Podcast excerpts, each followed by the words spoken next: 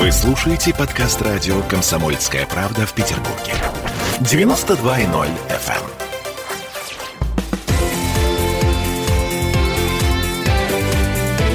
Картина недели.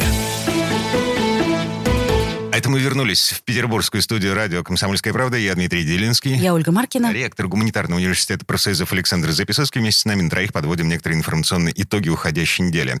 На этой неделе бомбу взорвал режиссер Константин Богомолов. Информационную бомбу он опубликовал текст, который все уже называют манифестом Богомолова.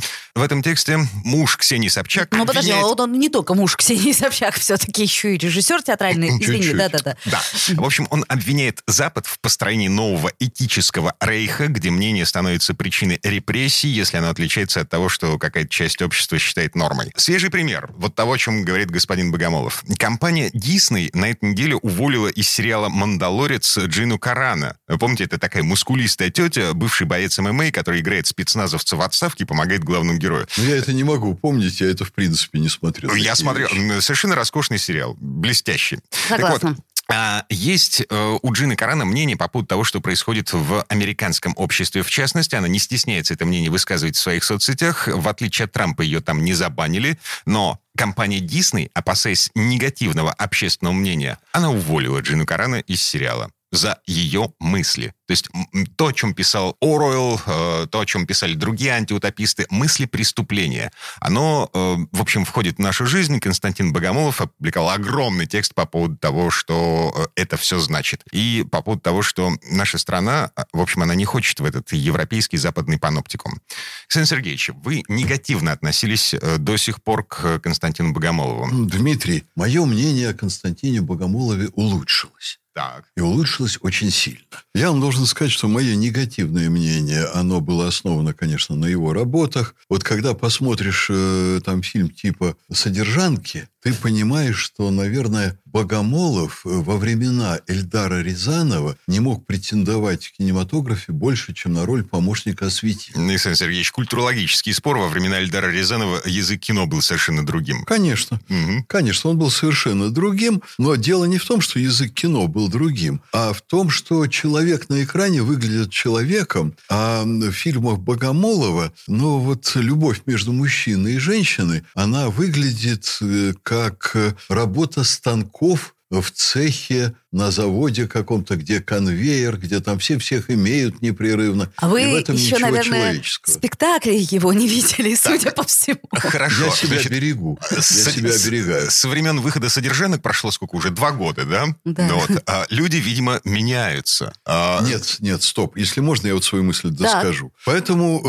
уважение к нему как к художнику у меня было маловато. Уважение как к мужчине у меня к нему не было никакого, потому что затеять вообще в принципе секс Собчак может э, только мужчина, который... Александр Ну, Сергеевич. ну, после этого только, знаете, можно с животными. на мой Александр взгляд, иметь любовь с животными. Поэтому, как мужчина, он тоже у меня не вызывает никакого восторга. И вдруг, Дмитрий, я читаю в его вот этих опусах все то, что я вам говорю, вот ровно столько, сколько мы... Мы сколько уже с вами в эфире встречались? Господи, Достаточно. Три, три года. Три года. Вот я Мгм. вам говорю три года, а в научных статьях э, культурологических своих я это пишу лет 15. То, что на Западе духовный кризис, то, что они загнили, то, что они пошли не туда. Вот он написал все то, что я написал впервые, ну, ну, примерно лет 15 назад. И почему я его зау- зауважал? Я думаю, не только, так сказать, он на меня произвел впечатление определенным текстом, похожим на культурологию.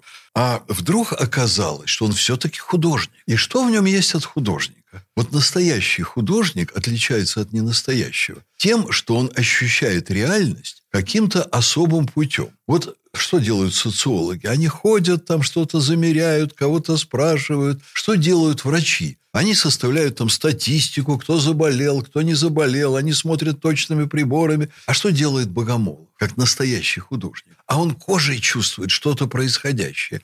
И вот я вам скажу, прочитав это все, там э, к тексту у меня, наверное, если бы я его судил по научным критериям, было бы очень много претензий. Но правда о Западе там сказано абсолютно четкая. Но, конечно, он уже малообразованный, как э, многие современные деятели искусства. Он не знает, конечно, историю культуры. Он не знает, что все то, о чем он пишет, вот все сегодняшние недостатки, они генетически присущи Западу. Э, так сказать. И вот очень интересно об этом писал Лихачев, что вся история человечества – это история возвышения вот культурного гуманистического начала. Когда ты видишь факты истории, вроде бы это не так. Понимаете, вот какая-то расцветает цивилизация, она дает замечательные плоды, там культура, э, произведения искусства, художники. Потом прибегают варвары и все уничтожают, простите меня, к чертовой матери. Но дальше культура высокая, гуманистическая, она себя все равно вот проявляет и пробивается, как трава через асфальт. И в него был, и, так сказать, описан закон непрерывного роста, возрастания гуманитарной культуры. И в этом смысле Лихачев говорил, что культура развивается не по законам Дарвина, потому что в ней постепенно побеждает более гуманное, а по законам Дарвина более сильное. Вообще все человеческое должно было быть уничтожено под лицами, людоедами, бандитами с дубинками, там, грабителями на улице. Но человечность все время растет.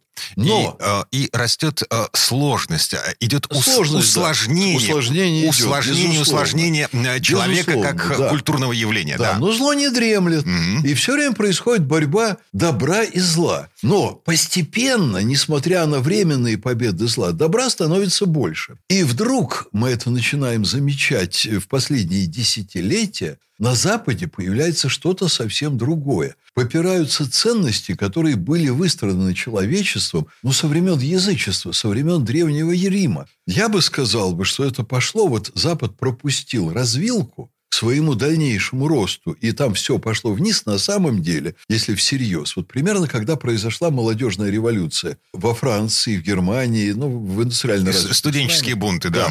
В основном больше, 60-е да, годы. больше в, в конце 60-х, больше э, в Западной Европе это было, чем в США. В США тоже было и было по-своему. Вот там была развилка. Понимаете, молодежь, она бунтовала в защиту вот высоких человеческих ценностей, там много было и другого. А были вдруг навязаны и избраны общественным развитием дорога в общество потребления. Жри, хватай, хапай, Мгм. нагреби побольше. Я думаю, что вот Запад проскочил благоприятную для себя развилку и пошел не по тому пути 50 лет назад. Но лет 20 уже просто отчетливо выраженное жуткое гниение со смрадным запахом. А сейчас просто все вдруг это заметили. Понимаете? А, ну, видите- Лавина обрушилась. Ну, подождите, вот все-таки заметили это, это не все. И вот мне, например, интересно, с чего вдруг, неожиданно совершенно, Богомолов, притом в новой газете, да? То есть, понимаете, тут все, так сказать, э, правильно выстроено. А почему, по вашему мнению, вдруг? То есть он художник, он так видит, я понимаю, но вы же понимаете, что манифест этот изменил отношение очень многих людей к нему. Да и А, не к нему на самом деле. Понимаете? Не скажите. У нас сейчас вы отделите узкую московскую тусовку околоинтеллигентных людей, людей интеллигентных профессий, которые на самом деле интеллигентами не являются. Они плохо образованы. Они до сих пор не знают, что Запад не может быть для нас ориентиром. Китай это понял давным-давно уже и демонстрирует блестящие успехи. Но то, что Богомолов, например, это понял, это не изменит в целом направление, так сказать, э, хода нашей страны, правда? Ведь это же, наверное, должны кто-то другие, А- э, по- а А у извините, нас понять. страна, у нас страна давно уже начала тормозить в своем копировании Запада. Ну, то, что тормозить-то она начала, это я заметила. Нет, А. копирование того, что не надо тормозить.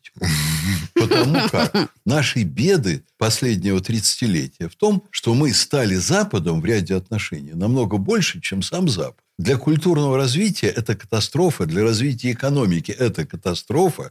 И я не уставал повторять и не устану, что Запад – это негодный ориентир. Да, но смотрите, для того, чтобы режиссеру, ну, театральному или кинорежиссеру стать художником и называться большим художником, может быть, все-таки манифест это недостаточно? А вы знаете, что э, его и после этого не будут называть большим художником. Его масштаб в искусстве не изменится. Он просто в какой-то момент... Переметнулся из тусовки в Да тусовку. никуда он не переметнулся. Он просто стал говорить о том, что он чувствует, и о том, что вызывает у него боль. А раньше что слу- случалось? А, Почему молчал? А раньше, ну, может быть, не понимал до конца, это аккумулировалось. Видимо, жизнь с Ксюшей Собчак все расставила на свои места. Ой, я вас Ну, я умоляю. просто... Ой, я вас умоляю. Жизнь Ксюши, с Ксюшей Собчак для мужчины – это возможность провалиться в какую-то мрачную черную дырищу. Александр Александр Сергеевич, Сергеевич. вы, вы говорите так, словно пробовали. Да. Нет. А вот э, этого позорного пятна у меня не было биографии никогда Давайте все-таки никого не будем обижать. Да, ладно. А, Смотрите, Константин Богомолов, э, я просто процитирую несколько слов. Он пишет о том, что Запад ведет борьбу с человеком как со сложной и трудноуправляемой энергией. А, Пишет о том, что нацистов в этой борьбе, э, нацистов вот тех самых из середины 20 века, из э, Германии, в этой борьбе, в общем, их сменили квир-активисты, фем-фанатики и эко-психопаты. И Россия не хочет участвовать в этом паноптикуме. А, Нужно... Что закреплено теперь в нашей Конституции. Ага. Ну и финальная фраза. э, Вот долго приберегал для наших разговоров. э, Мысль, на которой я хочу закончить эту четверть часа. Клише «загнивающий Запад». Все знают, да? Ему, этому клише, на самом деле 180 лет. В 1841 году академик Петербургской академии наук, славянофил э, Степан Шеврев при Николае Первом, когда Николай перессорился со всеми государствами, закрыл границы, ввел тотальную цензуру, политическую полицию, создал огромный бюрократический аппарат. Эм, В общем, э, тогда господин Шевырев и использовал впервые вот это словосочетание «загнивающий Запад». Особый путь, особая духовность, это, это вот все оттуда. Финальная точка. Под конец жизни Шевырев уехал в Париж, где и умер. Прервемся на этом. Э, Буквально на пару минут. Александр Записоцкий, ректор Гуманитарного университета профсоюзов. Ольга Э, я- Маркина. Я, Дмитрий Делинский. Да. Мы говорим о том, что происходит э, в стране и в мире на этой неделе. Картина недели.